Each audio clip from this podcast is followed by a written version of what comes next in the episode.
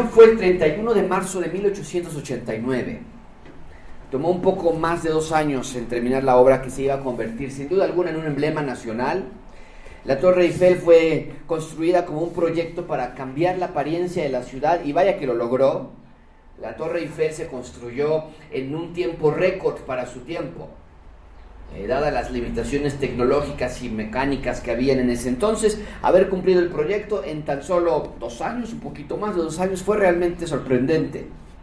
Cuando el proyecto fue revelado al público, la, idea, el plan, los planos, hubo muchísimas personas que se pronunciaron en contra del, del proyecto, en contra de la construcción, se burlaban de la torre. Eh, al inicio no, no, se veía como se ve en la actualidad, había unos planes diferentes, pero el punto es que la gente decía, esto es una antena, esto no va a ser un emblema nacional, esto es un bote de basura, esto va a ser una pila de basura de metal. Pero cuando la obra fue inaugurada, ese 31 de marzo, todos los críticos que habían, se habían opuesto a la obra tuvieron que quedarse callados. Sin lugar a dudas, el proyecto era una verdadera obra de arte. Hoy la Torre Eiffel se levanta en París para dar la bienvenida a miles de turistas que cada año la visitan. Es un monumento como ningún otro. No sé si te ha pasado que te dicen, oye, vayan a este lugar, está padrísimo, y llegas a ese pueblo mágico, llegas a algún lugar y dices, pues sí está bien, pero no era para tanto. Bueno, este no es así. Desde que vas llegando a las calles aledañas y lo ves levantarse cerca de allí, te quita el aire es un monumento que no se compara a ningún otro. Hay restaurantes en los primeros dos pisos, puedes comer ahí en la Torre Eiffel. Hay tiendas, hay pista de hielo en la Torre Eiffel y las familias están ahí con eh, sus hijos y las, los padres y están en la pista de hielo. Y cuando llegas a la cima, tienes una vista incomparable de París está tan alto que muchas veces si te toca mala suerte, las nubes y el, eh, la neblina se oponen a que tú puedas ver. Pero si tienes buena suerte, vaya que ves una vista incomparable de París. La torre se ilumina por las noches, es un esplendor majestuoso y la complejidad de la construcción es envidiable. Y su figura desde luego ya es una estampa histórica y nacional en Francia. La Torre Eiffel acaba de cumplir 132 años desde su inauguración y hoy brilla más que nunca. Hoy es uno de los edificios más famosos y más populares e icónicos de cualquier país del mundo. Y en un sentido similar, amigos, hoy vamos a cerrar nuestro estudio en Marcos, observando el inicio de lo que aún continúa hasta hoy. Hoy vamos a concluir lo que iniciamos hace casi ya dos años, el estudio de la vida del rey en el Evangelio de Marcos. Y vamos a ver que la conclusión de Marcos es más bien el inicio de nuestra historia. Mucha atención con esto, amigos. El final del Evangelio de Marcos no es el fin, es más bien el inicio del fin. ¿Por qué? Porque en Marcos vemos que Jesús se hizo rey en la cruz, se los dije yo de la manera menos esperada, esperaban ellos un trono y esperaban ellos, bueno, como sucedió ese lunes al entrar en la, entrada eh, triunfal en Jerusalén, cuando salieron las personas a recibirle y palmas y cantaban y demás, eso es lo que esperaban ellos y tomar el reino de Roma y vencer y tomar la independencia. Bueno, pero vimos entonces en Marcos que el rey se hizo rey por medio de la cruz, instaló su reino en la tierra, y lejos entonces de ser el fin de la historia, los últimos versículos de Marcos son más bien el inicio de la etapa que tenemos que cruzar para antes de llegar al fin del mundo. Ya lo he dicho anteriormente, que la plenitud del reino de Dios aún está por llegar cuando regrese el Señor Jesucristo e instale su reino aquí en la tierra, eso ya lo he explicado anteriormente. Entonces, cuando leemos la última parte del Evangelio de, Marcos, no estamos aceptando el final, más bien estamos esperándolo. Y eso es lo que aprendimos en Marcos, que tenemos que ser fieles súbditos del Rey, que tenemos que ser seguidores y seguidoras del Rey. Marcos comenzó diciéndonos desde el inicio el Evangelio de Jesucristo, el Hijo de Dios. No nos lo escondió. Desde el inicio Marcos tenía la intención de mostrarnos que Jesús es la buena noticia que había prometido en Génesis. Y que es el Hijo de Dios, el mismo en esencia con Dios. Y no nada más Marcos nos dijo que de, qué se trata su libro, que es el Rey de Jesús, del Rey Jesús, sino también nos dijo desde el inicio de qué se trataba el ministerio del Rey.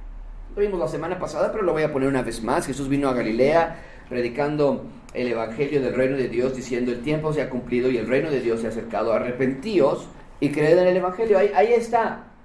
El ministerio del Señor Jesucristo fue simple, fue directo. El ministerio de Jesús no se centró en sus milagros o en sus sanidades o en sus confrontaciones con los religiosos en Israel. El ministerio de Jesús se centró en el reino de Dios, el rey y su reino. Todo se trata en la Biblia del rey y su reino.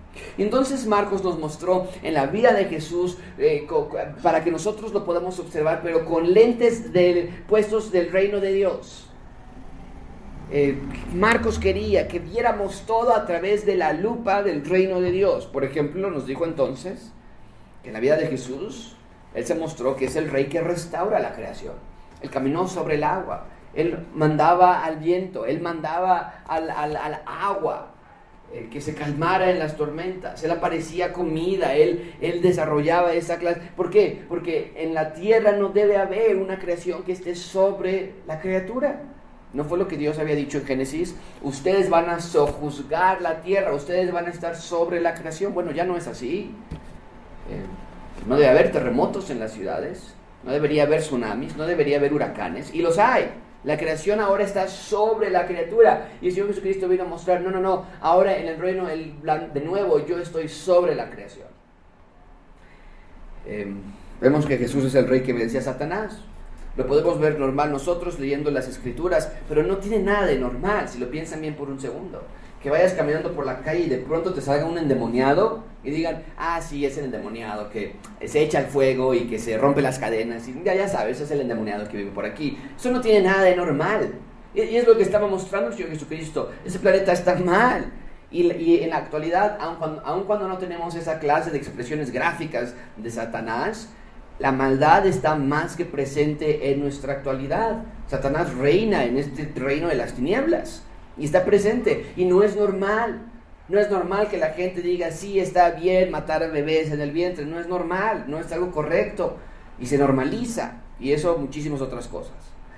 Entonces, el Señor Jesucristo, cuando vino a la tierra y expulsaba a los demonios, no nada más era para que la gente dijera, wow, qué padre estuvo eso, que había un endemoniado y ya no está endemoniado ahora. Era para que nos diéramos cuenta, el reino de Dios es el lugar donde la presencia satánica no va a estar. Y nos mostró que Jesús es el rey que perdona pecados. Cuando él iba y decía, tus pecados te son perdonados, eso era algo nuevo para las personas. Solamente Dios podía hacerlo. Entonces vemos que Marcos construye de una manera u otra estos tres puntos. Y disfrutamos escuchar, por lo menos yo lo hice, escuché, disfruté escuchar a Jesús predicar, disfruté de sus profecías, disfrutamos de sus, de sus milagros, sus promesas hacia nosotros, disfrutamos de entender que en su sacrificio tenemos un nuevo pacto, porque Jesucristo nos habló de un nuevo pacto. Y nos dijo que el nuevo pacto tiene como elementos fundamentales dos partes, su carne y su sangre, lo vimos hace unas cuantas semanas. Es decir, en la muerte del Señor Jesucristo nos estaba dando una nueva promesa. ¿Cuál era esta nueva promesa? Que el que crea en mí, aunque esté muerto, vivirá.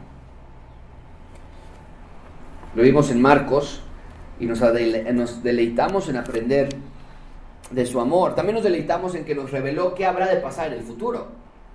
No todos los detalles nos lo dio, pero nos dio todos los detalles que necesitamos saber acerca del fin del mundo. No estamos sin información, no tenemos que vivir en incertidumbre.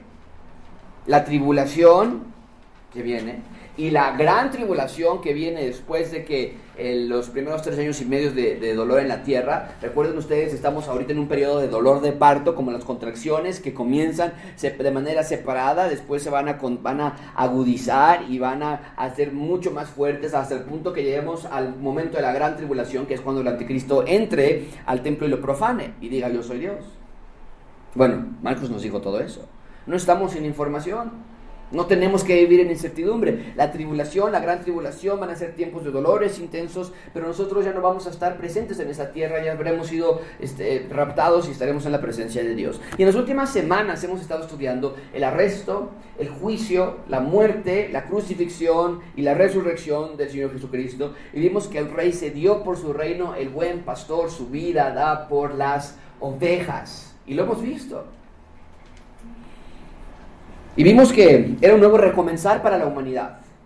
Les dije que así como la tierra estaba desordenada y en tinieblas, en Génesis 1, así nos abre la Biblia, así también la tierra estaba en tinieblas en Marcos 15, cuando el Señor Jesucristo murió. Ustedes recuerdan esa comparativa que nosotros hicimos.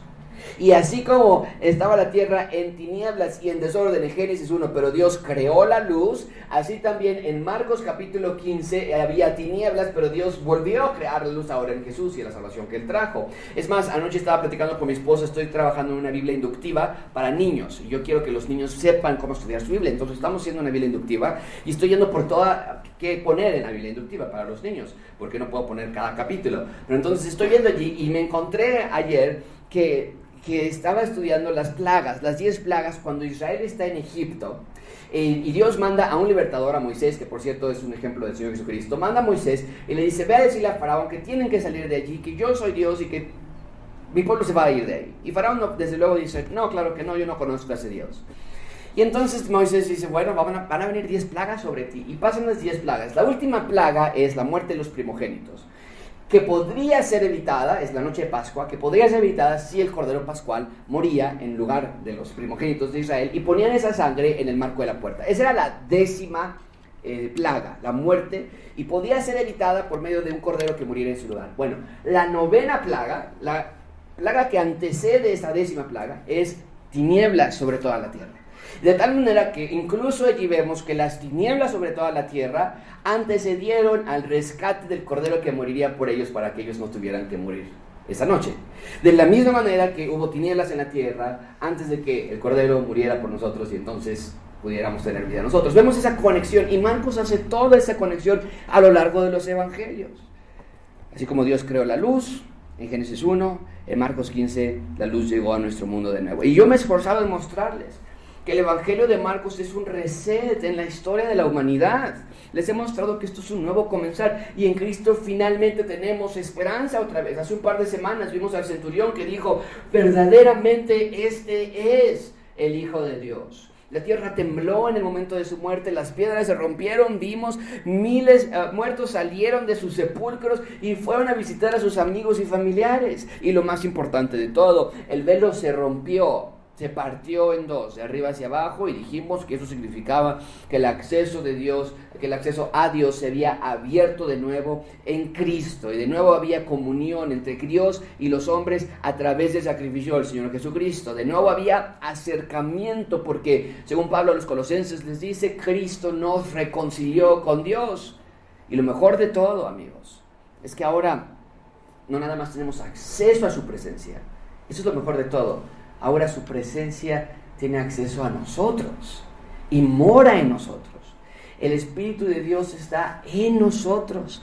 De la misma manera que la gente se emocionaba y decía, el Espíritu de Dios, la presencia de Dios, la gloria de Dios va a estar en el templo, así ahora la presencia de Dios, el Espíritu de Dios mora en nosotros. Por eso dice Pablo que nosotros somos el templo de Dios, porque su presencia mora en nosotros y tenemos libre acceso a Dios. Y hoy entonces estamos cerrando nuestro estudio de Marcos con una sección que realmente, si tienes tus notas, podrías poner ahí del versículo 9 al 20, es un resumen. Mucha atención con esto. El Evangelio de Marcos realmente termina en el versículo 8, que es lo que vimos la semana pasada. Lo pueden ver en la pantalla. Y ellas se fueron huyendo al sepulcro, eh, del sepulcro, porque les había tomado temblor y espanto, ni decía nada a nadie porque tenían miedo. Así termina Marcos. ahí termina el Evangelio de Marcos con las mujeres entendiendo que Jesús había resucitado, pero que estaban en shock por lo que estaba pasando y entonces salen, corren y ni podían hablar por el miedo por el shock y la sorpresa que estaba pasando en sus mentes. Entonces, si el Evangelio de Marcos termina en el versículo 8 como tiene en la pantalla, ¿por qué en tu Biblia tienes del versículo 9 al 20? Bueno, muy simple. Años más tarde, y no sabemos cuándo exactamente, por lo menos un par de siglos después, había un grupo de personas, los escribas, que eran los encargados de copiar las escrituras para su propagación. Ustedes recuerden, no había imprenta hasta el siglo XV. Y si querían copias de las escrituras, pues no se podía ir a Office Max y decirle sacan cinco juegos de la Biblia.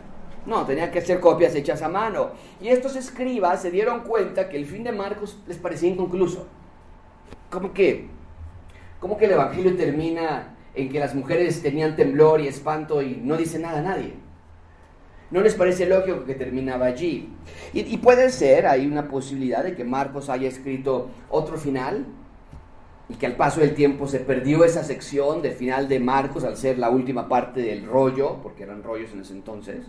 Eh, no era fuera de lo común, los rollos se dañaban muy constantemente, polillas o el polvo, o la, incendios, se perdían.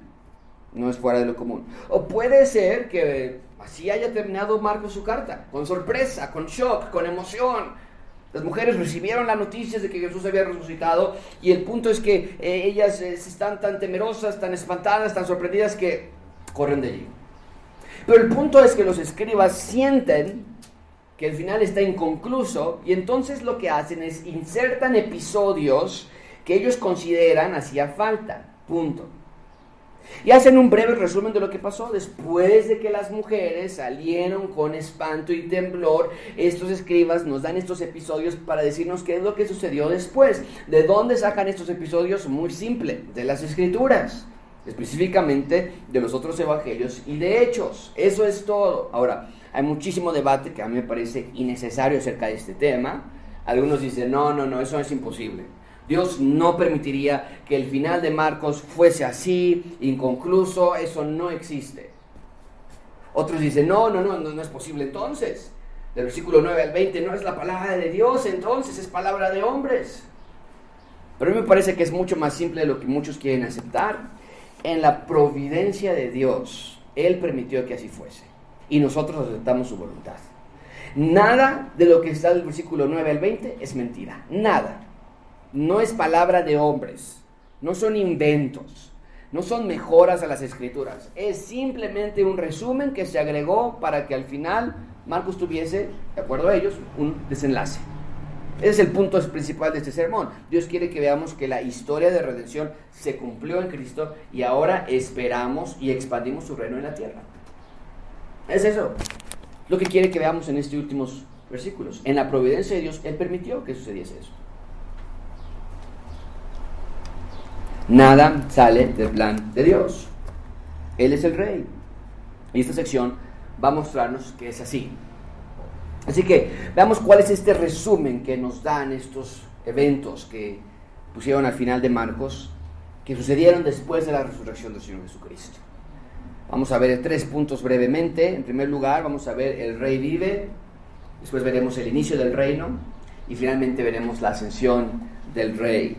Vean en primer lugar conmigo, el rey vive. Número uno, el rey vive. Ven conmigo, versículo 9.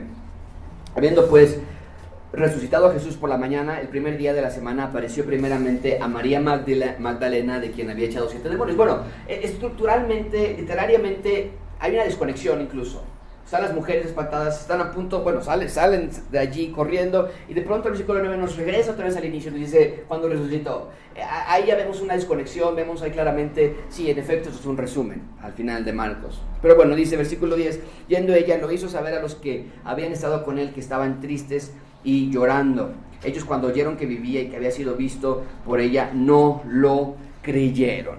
Bueno, entonces, María Magdalena, según esto, los ve. ¿Es cierto? Claro que sí es cierto.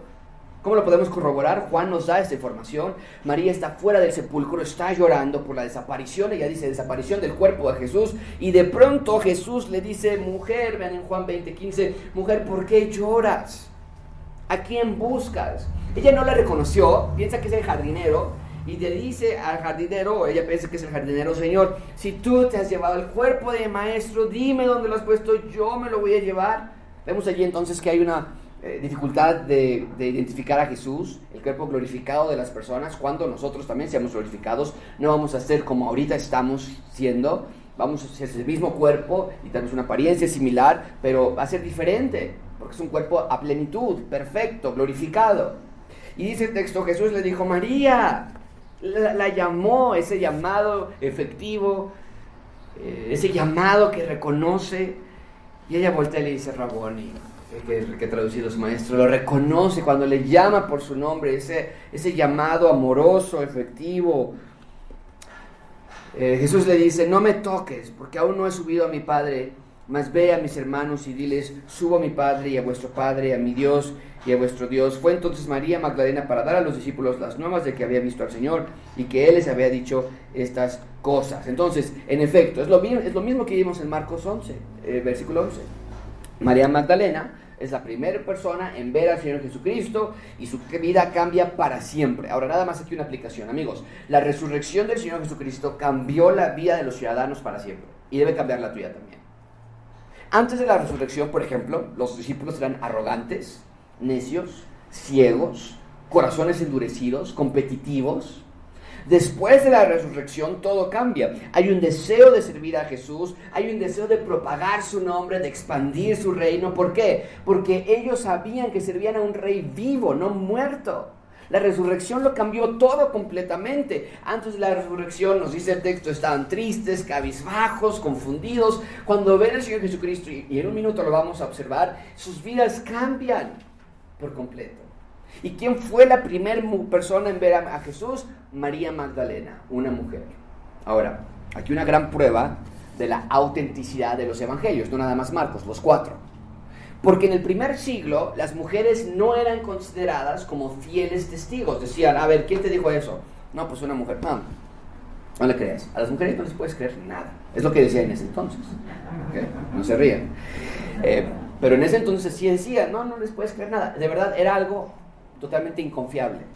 Entonces, que veamos en nuestro texto que los evangelistas están diciendo las primeras que lo vieron fueron mujeres y las primeras que llevaron el mensaje fueron mujeres, quiere decir que sí en efecto estos hechos ocurrieron así. ¿Por qué? Es lo mismo que versículo 11, es lo que estamos viendo. Cuando oyeron que vivía y que había sido visto por ella, dicen, no es cierto, no es cierto, lo que tú nos dices no es verdad.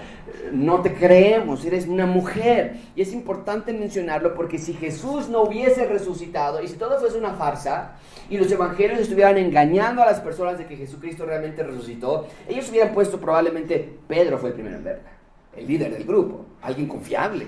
O, o, los, o los doce lo vieron primerito y los doce fueron y anunciaron. Hubieran hecho algo que fuese más verídico. Pero para el lector del primer siglo decir, una mujer la, una mujer lo vio. Una mujer dio. Las mujeres lo vieron. Las mujeres anunciaron antes que los discípulos. Para ellos era, wow, esto es increíble. Esto sí tiene que ser verdad. Porque no hubieran mentido al respecto si querían engañarnos. Esto les da credibilidad a la historia. Entonces ponen que la mujer, que las mujeres vieron al Señor Jesucristo y agrega una dimensión más de veracidad en la resurrección de Jesús. Bien, bueno, entonces este es el resumen final en Marcos. Nos dice las mujeres se espantaron cuando el ángel les habló. Y nos dice que Jesús eh, se, le apareció a María. María da aviso de que vio a los otros discípulos, pero le dice, no es cierto, tú, tú, no, tú no puedes decirnos la verdad, no, no, no, es, no eres confiable. ¿Qué más nos dice Marcos en este resumen final? Ven conmigo, versículo 12. Pero después apareció en otra forma a dos de ellos que iban de camino yendo al campo. Ellos fueron y lo hicieron saber a los otros y ni aun a ellos creyeron. Bueno, ni a las mujeres ni a los hombres. Bueno, ¿qué tenemos aquí? De nuevo, quiero que vean cómo este último resumen son, son evidencias y son hechos y relatos que ocurrieron en otros evangelios o bien en el libro de Hechos. Ahorita vamos a verlo. ¿De qué está haciendo referencia aquí con que se apareció a otros dos? Nos dijo en el versículo 12. Bueno, está haciendo referencia a Lucas 24. A los hombres, a los discípulos, perdón, que iban camino a Emaús. Vean ustedes. He aquí, Lucas 24, dos de ellos. A ver, voy a poner de nuevo el versículo 12. Vean, esto es Marcos nos dice que iban camino a, que se apareció a dos de ellos que iban de camino. Ahora Lucas nos dice, he aquí, dos de ellos iban el mismo día. Entonces es la misma historia, nada de lo que está de nuevo en el versículo del 9 al 20 es algo inventado, es algo sacado del lugar, no, nos está dando el recuento. Y aquí Lucas nos dice a quién se refiere con esos dos de ellos. Bueno, iban a Emaús, que estaba a 60 estadios de Jerusalén, es decir, muy muy cerca, e iban hablando el día de la resurrección y iban hablando entre sí de todas aquellas cosas que habían acontecido. Y sucedió que mientras hablaban y discutían entre sí, Jesús mismo se acercó y caminaba con ellos. Ya hemos estudiado Lucas exactamente hace un año, cuando fue el domingo de resurrección, el año pasado, estudiamos Lucas anteriormente, pero déjame decir que eh, brevemente que es espectacular la manera en la que Jesús se revela a estos dos discípulos. Porque al inicio, y dijimos el año pasado, y lo, lo, sigo creyendo, es esposo y esposa, es una pareja, al inicio no reconocen a Jesús. Ellos van caminando, van tristes, van confundidos como las demás personas, y Jesucristo se acerca con ellos y les dice, ¿qué pasa? Y lo voltean a ver, no, ¿cómo que qué pasa? Que eres el único que no ha escuchado lo que ha sucedido. Pensamos que de verdad era el Mesías y nos engañó, nos defraudó, había enojo en su corazón. Y la manera en la que, en la que, en la que Jesús les demuestra es espectacular. Les, revela cómo, por medio de las escrituras, les revela quién es Él. Eso es extraordinario. Vean ustedes en Lucas 24, 27. Comenzando desde Moisés y siguiendo por todos los profetas, los profetas de exilio, por ejemplo Daniel, que lo hemos estudiado allá, los profetas de post-exilio, y vamos a estudiar eh, Esdras, Mías y Esther, Dice todo eso, desde el Pentateuco, con todos los profetas y todas las escrituras, les demostró lo que de él decían. Y lo vamos a ver nosotros esta vez cuando estemos en Esdras, Nemías y Esther. Y tanto se habla de, de Esdras, Nemías y Esther y cómo es que Nemías reconstruyó las murallas del templo y nosotros tenemos que reconstruir nuestras propias murallas. Y yo siempre me preguntaba, ¿pero cuáles murallas? Yo, yo no tengo murallas que reconstruir, ¿de qué están hablando? y se alegoriza demasiado, se espiritualiza demasiado. Pero nos está diciendo aquí el Señor Jesucristo, los profetas hablan de Él, no de ti, de Él. Y cuando vamos a las Nehemías vamos a ver cómo es que revelan a Jesús. Pero el punto es que a estos dos discípulos les dice, hey, aquí está el Antiguo Testamento. Y cuando, cuando Cristo les presenta el Antiguo Testamento, ellos pueden ver y pueden ver a Jesús ahora. Eh, al Mesías y se dan cuenta de que todo era verdad, Él no mintió y se dan cuenta de quién es Jesús y, se, y entienden en ese momento el porqué de la resurrección. Ah, por eso tenía que morir. Ah, ah, es que lo de la resurrección ahora conecta todo. Jonás predicó tres días, Jonás estuvo tres días en, el vientre de la ballena. Todo tiene sentido. Tú estuviste tres días en el claro y comienzan a entender el porqué de todo el Antiguo Testamento y ver que por un lado de la moneda, sí, en efecto, era el Mesías, ese líder político, ese líder social, ese líder que va a tener un reino, pero tenían que ver el otro lado de la moneda donde era también el Cordero de Dios que iba a dar su vida por ellos. Y cuando lo ven caminando junto a ellos, sus corazones laten más rápido. Y finalmente pueden reconocer a Jesús. Y escucha lo que ellos dicen cuando Jesús se va. Porque desaparece, se va de ahí, después de platicar con ellos, pero ellos dicen esto, no ardía nuestro corazón. No ardía nuestro corazón. Mientras, y vean eso, no se ardía cuando se acordaban de los milagros. Su corazón no ardía cuando se acordaban de, cómo Lázaro regresó de la muerte. No, su corazón ardía cuando escuchaban las palabras de Dios reveladas en las escrituras. Así nos dice. No ardía nuestro corazón cuando nos abrían las escrituras. Amigos, déjame darte una aplicación aquí. Así es contigo. Así debe ser contigo. ¿Te sientes confundido? ¿Sientes que no entiendes la Biblia? ¿Te, pasa que te acercas a la Biblia y dices, es que la verdad, Josué, no la entiendo? Me aburro, me, distraigo, mi mente comienza a correr por todos lados. Sientes que realmente, genuinamente tú dices, yo quiero conocer a Dios, pero no puedo. No puedo, mis amigos y la presión y mi carne y el pecado. Hay, hay personas que pueden decir, yo no puedo orar. No, no sé de qué orar. Es más, no sé si puedo orar porque me siento alejado de Dios, me siento como un hipócrita. Y la respuesta la tenemos en las escrituras. ¿Quieres que tu corazón arda? Tienes que ver al Señor Jesucristo. Tienes que entender quién es Él. Y tienes que entenderlo a través de las escrituras. No hay otra manera. Quisiéramos otra manera. Si hubiese una manera más fácil de conocer a Dios, la tomaríamos. Pero precisamente es por eso que estamos trabajando en esta Biblia inductiva, muy, muy similar a la que ustedes tienen en sus manos para los que les tocó Biblia inductiva, con extra espacios. Pero lo que vamos a hacer es dárselas a todos los niños de la iglesia. Vamos a regalarlas a todos los niños. Es una Biblia que va a durar un año entero porque queremos que ellos puedan ver a Jesucristo revelado en las Escrituras y que sus corazones ardan también, al igual que con nosotros, desde luego. Pero el discípulo del rey no busca lo fácil. No queremos la vista fácil, el camino fácil, queremos la verdad. Y la palabra de Dios es la verdad. Y así como Dios iluminó el corazón de estas dos personas a través de las escrituras, así también lo puede hacer contigo. Y gracias abundante, yo te quiero rogar que leas tu Biblia. Te ruego que no normalices una vida sin leer la Biblia. No pienses que está bien, no pienses que estarás bien. Sin el alimento espiritual de las escrituras, mucha atención con esto, morirás.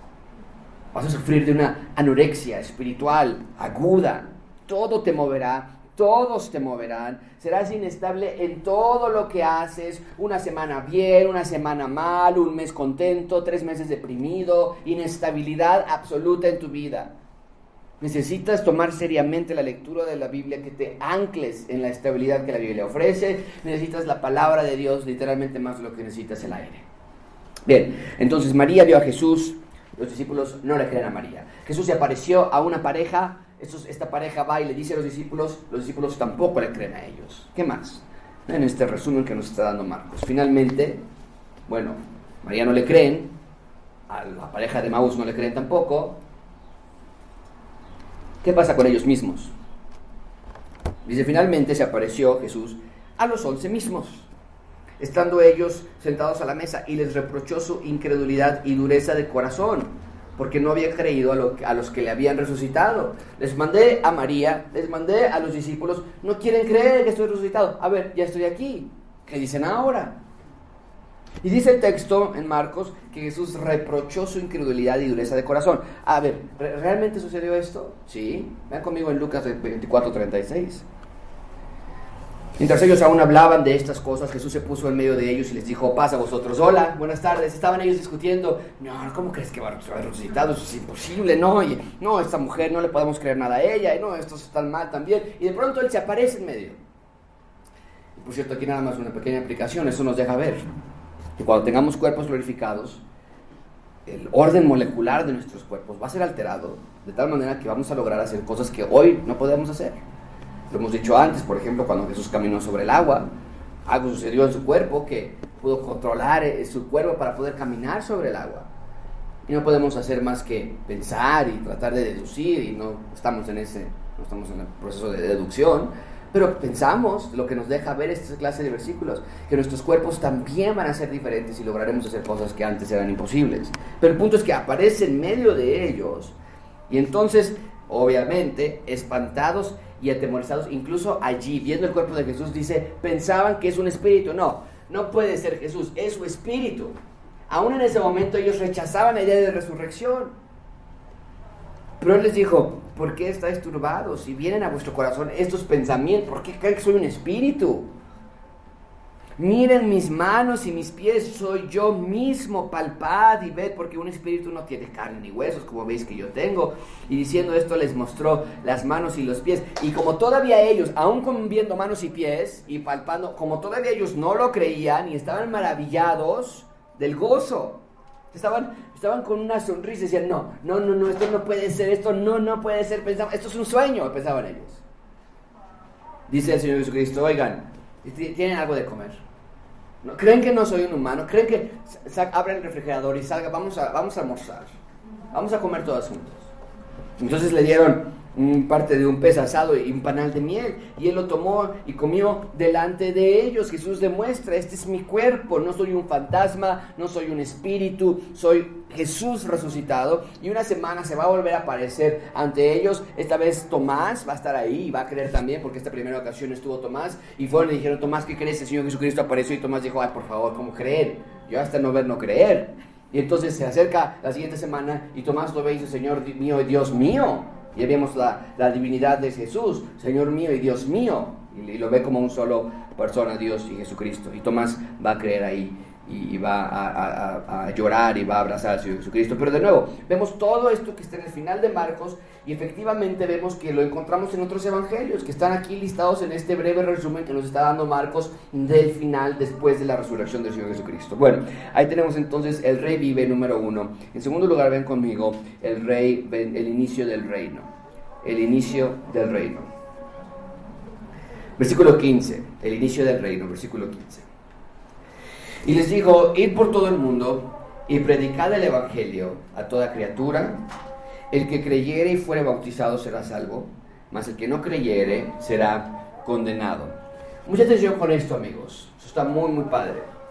En esencia, lo que Jesús les está ordenando en este versículo es, salgan y hagan más discípulos.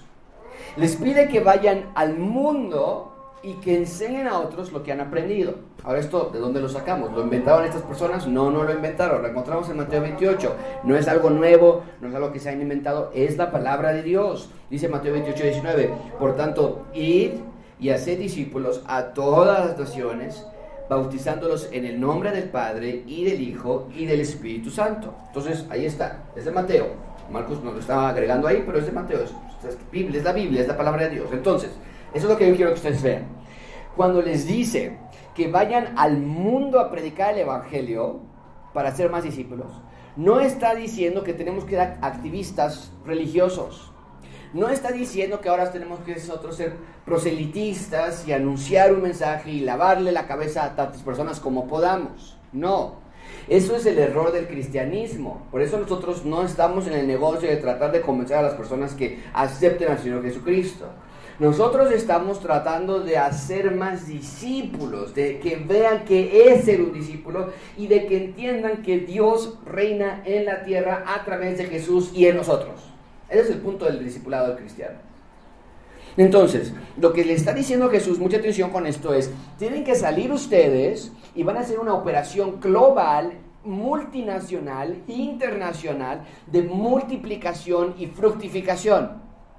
Es decir, que si al inicio había dos discípulos, después tiene que haber cuatro, y si había cuatro ahora tiene que haber ocho, y si había ocho ahora tiene que haber dieciséis. Esto es de suma importancia porque es la misma orden de Mateo 28 o bien Marcos 16, es la misma orden con la que Dios le había dado a Adán y Eva en Génesis capítulo 1. En ustedes mismos les dice, Dios bendijo a Dios y les dijo, fructificad y multiplicaos, llenad la tierra y sojuzgadla.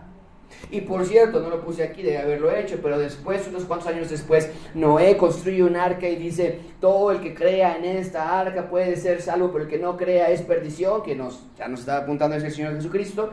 Y entonces se suben al arca, él, su familia, los animales, llueve, se termina el diluvio, salen ellos, eh, eh, Noé hace una, un altar para Dios y Dios le dice a Noé esta orden, Noé, multiplícate y fructifícate y llena la tierra. Años después llega Israel esto es extraordinario. A Egipto, de la mano de José. Y José muere. Y nos dice Éxodo capítulo 1 que se levanta un faraón que no conocía a José. Y maltrata a los israelitas y los tortura y los hace esclavos. Pero nos dice Éxodo que Israel se había fructificado y se había multiplicado sobre gran manera. Y ahora entonces no nada más tenemos esta orden a Adán y a Eva. No nada más tenemos esta orden a Noé. No nada más tenemos esta orden a Israel. Ahora el Señor Jesucristo toma esta orden desde el Antiguo Testamento y la aplica al Nuevo Testamento. Y dice, ahora ustedes fructifiquen y multiplíquense. Es un nuevo comenzar. De nuevo es la creación de Dios en su reino y con su rey, tal y como había sido el inicio de Adán y Eva, amigos. Esto para mí es extraordinario porque veo cómo la Biblia se conecta entre sí. Ahora tenemos a un ser humano similar a Adán y Eva, pero mucho mejor. ¿En qué sentido? no que seamos mejor que Adán y Eva, pero mucho mejor en el sentido de que nuestro corazón sucio ha sido restaurado y de que ahora sí podemos ser seres humanos de nuevo. Sin Cristo no podemos ser seres humanos como Dios no había originalmente diseñado. Por eso los divorcios, por eso los abusos, por eso las discordias, por eso todos los problemas que existen. No podemos pero en Cristo podemos volver a ese, a ese plan original. Somos un ser redimido, rescatado, perdonado, tenemos un corazón ya no de piedra, sino de carne.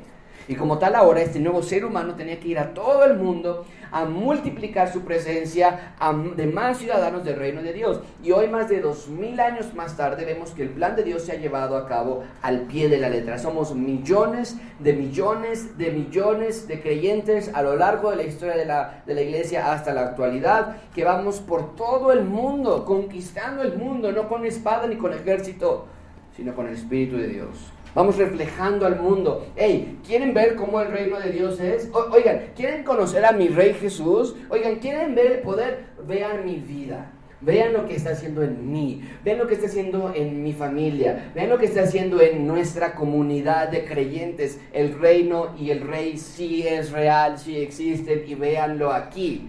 Ese es el punto. Somos la imagen de Dios de nuevo. Antes no podíamos serlo. Éramos la imagen de Adán, pero ahora somos una nueva criatura, según Corintios 5, 17. Y todo comenzó gracias a la resurrección del Señor Jesucristo. Y el libro de Hechos nos habla de estos primeros cristianos que hicieron tal y como Jesús lo había prometido. La iglesia creció, la iglesia conquistó al mundo con el Evangelio y al final Marcos también va a aludir a hechos y a la expansión del reino. Vean conmigo en este resumen que nos está dando Marcos, cómo es que nos habla acerca de estos eventos que sucedieron en hechos. Dice, en Marcos otra vez, estamos en Marcos, lo tienen en la pantalla, estas señales seguirán a los que creen. En mi nombre echarán fuera demonios y hablarán nuevas lenguas. Este versículo está haciendo referencia a qué? Bueno, está haciendo referencia al evento del Pentecostés, cuando el Espíritu de Dios llegó a los corazones de los creyentes y los creyentes hablaban en lenguas, es decir, en diferentes idiomas. Este pobre hombre, ¿qué pase? No, hombre, me estoy diciendo. Yo siempre escucho que pide tambores, ¿no? ¿Sí pide tambores? Que era con los tambores. Bueno, entonces, este versículo, en nuestro resumen, Marcos nos está diciendo que está sucediendo algo que va a cambiar el rumbo de la historia. Dice que van a echar fuera demonios y van a hablar nuevas lenguas. ¿Sucedió esto? Sí, sí sucedió. En el Pentecostés, el Espíritu de Dios llegó a los corazones de los creyentes, hablaron en diferentes idiomas, lenguas. Y todo esto lo encontramos en el libro de Hechos. Después de la resurrección del Señor Jesucristo y de su ascensión, los discípulos se quedaron en la tierra, pero lejos de que el movimiento disminuyera en influencia y en poder, el cristianismo creció de forma exponencial. Y en Hechos vemos que en efecto sus discípulos tenían autoridad sobre los demonios. Vemos en Hechos, por ejemplo, nada más por darte un ejemplo, 16, 16 y 18, al mismo Pablo sacar demonios de las personas. Vean ustedes, está en la pantalla. Aconteció que mientras íbamos a la oración, nos salió al encuentro una muchacha que tenía espíritu de adivinación. De nuevo, esto no es normal, no es normal y tampoco sigue siendo normal hoy día. Hay casos que hemos escuchado de personas que están profundamente en las garras de Satanás y no de las maneras de, de, las películas de terror que vemos, de las cabezas que se voltean y demás. No, no, no es de esa manera. Los vemos en sus vidas, en la depresión, en los pecados tan, tan, tan abrumadores que ahogan a familias enteras. Entonces el, poder satánico continúa hasta nuestros días, pero, pero estaba también allí. Y dice ahí en el texto entonces que vio esta, esta muchacha con este espíritu de, adivina, de adivinación, adivinando. Más desagradando a Pablo, este se volvió y dijo al espíritu, te mando en el nombre de Jesucristo que salgas de ella y salió en aquella misma hora. Entonces, lo que Marcos nos estaba diciendo de que en mi nombre van a sacar demonios y van a hablar, sí sucedió realmente, lo está sacando del libro de Hechos, no lo inventó, lo está sacando así como sucedió en Hechos el final de Marcos. Pablo y los otros apóstoles continuaron con los milagros y la autoridad de Jesús, porque estaban en ese periodo de transición. De nuevo, el rey se fue, el rey ascendió, ahora ellos están expandiendo su reino aquí en la tierra y hacían milagros, sacaban demonios, sí, por la misma razón que la que Jesús los hizo, no para impresionar a las personas, sino para que vieran de qué estaba hablando el reino de Dios. ¿Cómo es el reino de Dios? Bueno, en el reino de Dios no hay presencia satánica, no hay enfermedad, no hay muerte. Tal vez no en esta parte todavía, pero en el reino de Dios a plenitud no va a haber muerte ni enfermedad alguna. Y por eso hacían milagros y hacían y sacaban demonios. Daba autenticidad, autenticidad a su mensaje, desde luego, pero demostraban cómo es el reino de Dios. Y los milagros, y déjame hacer esta parte, eh, marcarla muy claramente, los milagros y el sacar de demonios fue disminuyendo paulatinamente el Nuevo Testamento hasta el punto que llegaba en que ya no existe. Desapareció por completo en el Nuevo Testamento. Pablo habla a los pastores de las iglesias. No les dice nada de cómo sacar demonios. No, les dice nada que deben sacar demonios. No nos dice nada de que debemos estar, este, ¿cómo, le dicen en algunas iglesias? Este, ay, se me fue la palabra, pero les llaman, vamos a reprender, vamos a reprender a Satanás, vamos a reprender a sus demonios. No, nos dice Pablo, resistir a Satanás y ponerse la armadura de Dios para resistir los dardos, del enemigo. Eso es lo que debemos hacer. Pero llega un punto en el, en el, Nuevo Testamento en que estos eventos sobrenaturales ya no existen de nuevo, porque el reino de Dios se expandió a tal forma, al inicio sí hacían milagros y sí hacían esa clase de, eh, expulsión de demonios, porque era el inicio, la del periodo de transición. Pero después de algunos años, tal vez hasta meses, llegó un punto en que el reino se expandió a tal grado que decían, ¿quieres ver el reino de Dios? Voltea a tu alrededor. ¿Quieres ver cómo ya no está Satanás controlando a las personas? Ve a tu familia, ve a tus amigos. Ya no existe el poder satánico sobre las personas. Ya no existe eso. ¿Quieres ver el reino de Dios? La prueba más clara ahora eran los ciudadanos del reino de Dios. Y el final de Marcos está aludiendo a esos eventos. De nuevo, quiere que quede claro entre los lectores que la resurrección de Jesús cambió todo y que logró su cometido de transformar el corazón de los ciudadanos de su reino. Vean versículo 18. Dice de Marcos 16. Estamos ya de nuevo en Marcos. Tomarán en las manos serpientes, que van a tomar serpientes. Y si bebieren cosa mortífera, no les hará daño, sobre los enfermos pondrán sus manos y sanarán. ¿De qué están hablando aquí? ¿A qué está aludiendo este versículo? Bueno, es interesante, ¿por qué? Porque eh, el otro día veíamos, bueno, no el otro día, hace unos meses veíamos un video en YouTube donde en Estados Unidos sucede, creo que en México no tanto, afortunadamente, pero en Estados Unidos sucede donde hay iglesias donde traen serpientes así al servicio, porque pues dice el texto que van a tomar serpientes y no les va a pasar nada. Y estaba ahí este pastor, o bueno, este pseudo pastor, y decía, va, mira, aquí está la serpiente, y la agarra y no va a pasar nada. No, pero en ese momento lo pica y lo tira y pues se, enferma y lo tienen que llevar al hospital y el, el, proceso, el punto del video de YouTube era pues un tono como de burla, vean a estos cristianos que piensan que se puede hacer eso, pero no es lo que está enseñando este texto. De nuevo, Marcos nada más nos está dando un resumen, esto es lo que sucedió después de la resurrección. Hubo personas, les dice, que sí tomaron serpientes en sus manos y no les pasó nada. ¿De qué estaba hablando esto? Desde luego de Pablo, cuando estaba, fue atacado por una serpiente y no le pasó nada. Ven conmigo Hechos 28.3. Entonces, habiendo recogido a Pablo algunas ramas secas, las echó al fuego y una víbora, huyendo del calor, se le prendió en la mano, es decir, lo mordió. Cuando los naturales vieron la víbora colgando de su mano, se decían unos a otros, o sea, estos, los nativos, porque Pablo estaba de visita en este lugar, ciertamente este hombre es un homicida. ¿Por qué? Porque está escapando del mar, está huyendo, o sea, mató a alguien y se agarró un barco y se fue de ahí, de donde asesinó, pero la justicia, ¿no? Es el punto, le está viendo como se lo merece, no lo está dejando vivir. Pero a Pablo dice que se sacudió la víbora en el fuego, la aventó, ningún daño padeció. Bueno, decían los nativos, por ahora, no te ha pasado nada. Y ese versículo 6, pues estaban esperando, ¿no? A que se hinchase, a ver su ojito, a ver sus labios, algo que le dé una reacción. Y que, va a caer muerto de repente. Evidentemente ellos sabían que esa serpiente era muy venenosa. Mas habiendo esperado mucho y viendo que ningún mal les venía, cambiaron de parecer y dijeron, no, este no es un homicida, este es un dios. ¿No? no, ya Pablo le explica, no, no es cierto, no soy un dios. Pero evidentemente de nuevo, Marcos está dándonos un resumen. Hey, la resurrección del Señor Jesucristo cambió todo. Incluso se expandió su reino, incluso hubo quienes hicieron milagros, incluso hubo quienes agarraron una serpiente de manera accidental y no les pasó nada. Es lo único que nos está haciendo Marcos. No nos está diciendo que ahora tú y yo tenemos la capacidad o la responsabilidad de tomar una serpiente que nos muerda y que para demostrar que somos verdaderos creyentes. Entonces veo, quiero que vean estos versículos que no son inventos, de nuevo, firmemente los consideramos palabra de Dios porque todo lo que está aquí está en la Biblia en la providencia de Dios, Dios permitió que Marcos terminara de esa manera. Si no hubiese sido la voluntad de Dios, créeme. Bueno, no, amigo. Cree a Dios que no estuviese aquí estos versículos si Dios no hubiese querido que se agregaran después de algunos años. No los tuviéramos en nuestras Biblias. Finalmente, ven conmigo la ascensión del rey. La ascensión del rey. Versículo 19. Y el Señor después que les habló fue recibido arriba en el cielo y se sentó a la diestra de Dios. Ahí está, amigos. O sea, para mí es importante que ustedes vean la narrativa del Antiguo Testamento, gracia abundante, es que Dios va a ser rey en la tierra. Y no lo pudo hacer por el pecado del hombre en Adán y Eva, no lo pudo hacer por el pecado de Noé, porque cuando Noé sale se embriaga, no lo pudo hacer con, con ningún ser humano, ni con David, ni con Salomón, ni con nadie. La narrativa del Antiguo Testamento es esa constante tensión de que Dios no es rey sobre los humanos porque los humanos constantemente rechazan a su rey.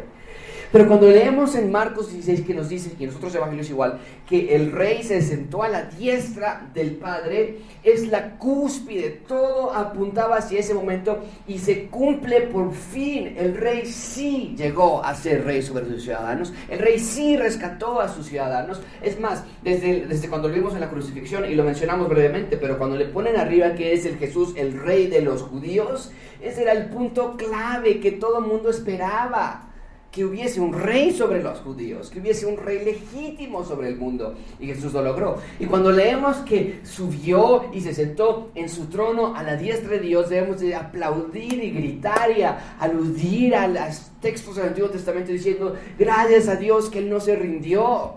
Porque si hubiese podido haber rendido con Adán, si hubiese podido haber rendido con Noé, o con Saúl, o con David, o con los profetas, o con los jueces, pero no lo hizo.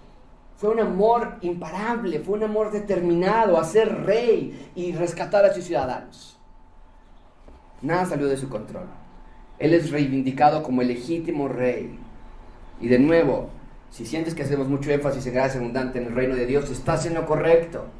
Hacemos énfasis en el reino de Dios porque Jesús es el rey, el Mesías, el Hijo de Dios, y hoy está a la diestra de Dios, reinando desde el cielo hacia la tierra.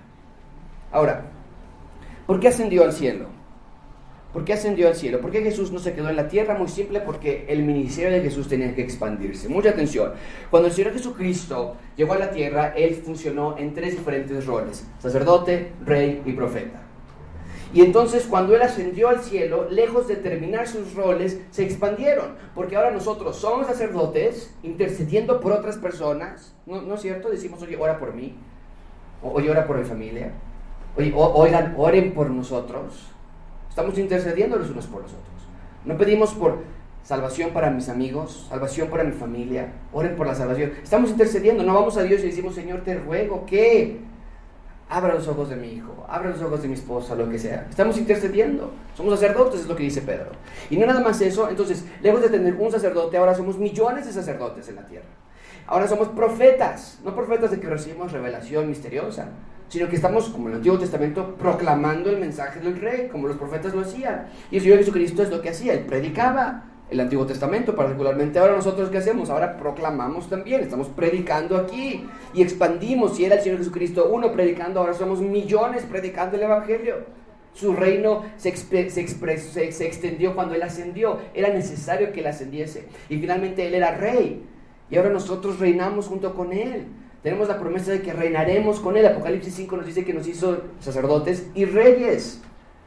Y ahora el reino de nosotros se expandió y lejos de tener ahora un reino de 12 discípulos, ahora tiene él un reino de todo el mundo con millones de creyentes. Entonces su ascensión era crucial para que su ministerio se expandiese aún más y floreciera y se, y se llenara la tierra de su reino. Por eso el Señor Jesucristo ascendió, es crucial para nosotros. Y finalmente con eso cerramos, versículo 20, saliendo ellos predicaron en todas partes, ayudándoles el Señor y confirmando la palabra con las señales que la seguían. El reino se expandió, llegó a toda la tierra. Hoy estamos en México, al otro lado del mundo, de donde estos eventos tomaron lugar.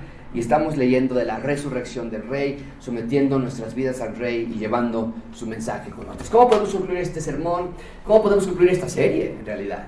Bueno, amigos, Jesús es el Mesías, el Hijo de Dios. Así inició Marcos, ¿no es cierto? Este es el principio del Evangelio de Jesucristo el Hijo de Dios.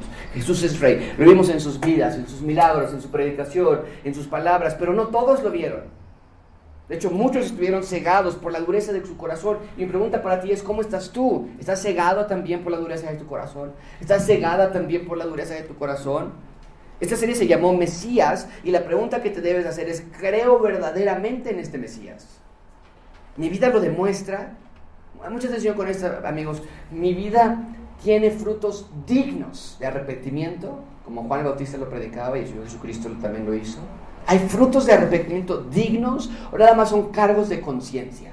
Ay, otra vez arregué, qué vergüenza. No, hombre, cuando se entere de mi papá. No, cuando se entere de mi esposa. No, no, no, y ahorita que se va a armar un, todo un lío. No, no, no, ya sabes qué. Y la gente lo que hace pues, muchas veces voy a, voy, a este, anotarme las, en las listas de la iglesia para que me lleguen recursos, para que, porque nuestra carga de conciencia nos pide nos exige un cambio. Pero eso no es arrepentimiento. Un arrepentimiento digno es entender, has pecado contra Dios más que contra cualquier otra persona. Y tu vida necesita cambiar de dirección, someterte al reinado del rey. De aquí en adelante tú decir, Señor, se acabó el control de mi vida, ya no lo tengo yo, lo tienes tú. O acaso eres como los religiosos, que desde el principio lo acompañaban a Jesucristo. Ahí siguiendo, sabían mucho, pero sus corazones endurecidos. Como los curiosos, como las multitudes que solamente buscaban a Jesús por interés. Amigos, el Mesías llegó a la tierra y nada fue igual después de su llegada. Si tu vida se mantiene ajena al poder transformador del Evangelio, entonces algo anda mal. No es normal. Te ruego que te examines, que le pidas a Dios que te examine y que demuestre qué hay en tu corazón y que transforme tu corazón de piedra a uno de carne. Fue un verdadero placer y un honor estudiar la vida del rey, pero más placentero será que no se quede en estudio, sino se quede en aplicación que nuestra vida se someta a ese rey. Y que no le digas más al rey, no, no, aguántame tantito, Jesús. Aguanta, ahorita es mi carrera, ahorita es mi familia, ahorita es mi futuro, ahorita es mi escuela. Al rey no se le habla así, al rey se le somete y se le sigue y se le obedece. Busca a Dios mientras pueda ser hallado. Que Dios nos ayude. Vamos a hablar. Señor, te damos gracias por este texto. Te damos gracias por la, claridad que tú nos das en el Evangelio. Te pedimos, Señor, que nos ayudes a poner nuestras vidas en dirección hacia ti. Que igual como Daniel oraba con dirección a Jerusalén tres veces al día, nosotros no oremos hacia una dirección en particular, sino que nosotros nos dirijamos hacia ti, no con nuestra vista en una dirección cardinal, sino con nuestro corazón. Señor, al igual el rey de Nínive levantó sus manos al cielo y pidió perdón, arrepentimiento de pecados, así también lo hagamos nosotros. Señor, ayúdanos que nuestro corazón arda cuando escuchamos la palabra, cuando la leemos, que nuestras vidas cambien y que den frutos dignos de arrepentimiento. Tú eres el Mesías, el Hijo de Dios. ¿A quién más iremos si solo tú tienes palabras de vida eterna? ¿A quién más? Señor, ayúdanos, porque muchas veces sí vamos a alguien más. Sí vamos, sí acudimos, sí corremos a alguien más, a algo más.